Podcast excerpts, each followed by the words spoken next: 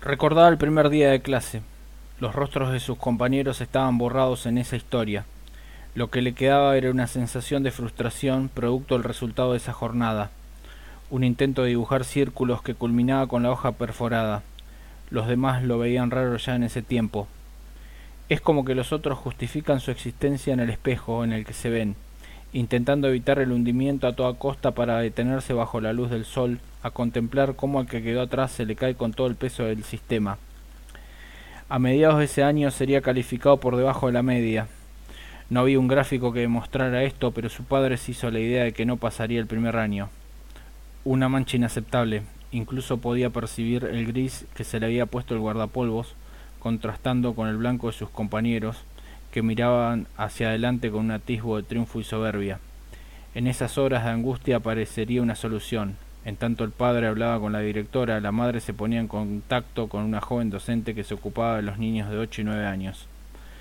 Tomó al pequeño bajo su tutela por encargo de los padres, para que la nave con nuevo timonel evitara el arrecife y comenzara la aventura.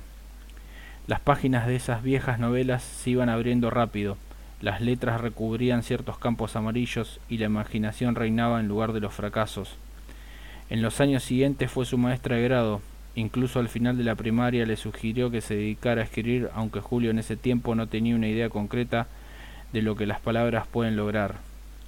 Al final de cuentas no las valoraba tanto en ese momento, así que debieron pasar décadas antes de que finalmente se decidiera a pulir el método para sí mismo y ya no por encargo de otros. Atravesó por entre las tormentas de los siguientes años, viendo naufragios lingüísticos y a la prepotencia reemplazando lo que en otras épocas eran valores. Ahora a los vivos solo les quedaba el acto de enterrar a sus muertos. Todas las demás responsabilidades se reducían a encerrarlos en depósitos de personas bajo el eufemismo de asilos.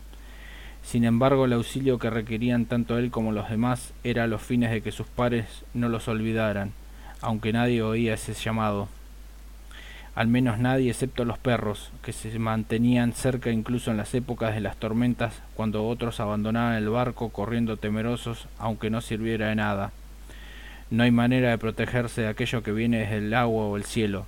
La tierra no era un lugar seguro antes, y mucho menos ahora, luego el abandono al que se somete a los que la trabajaron.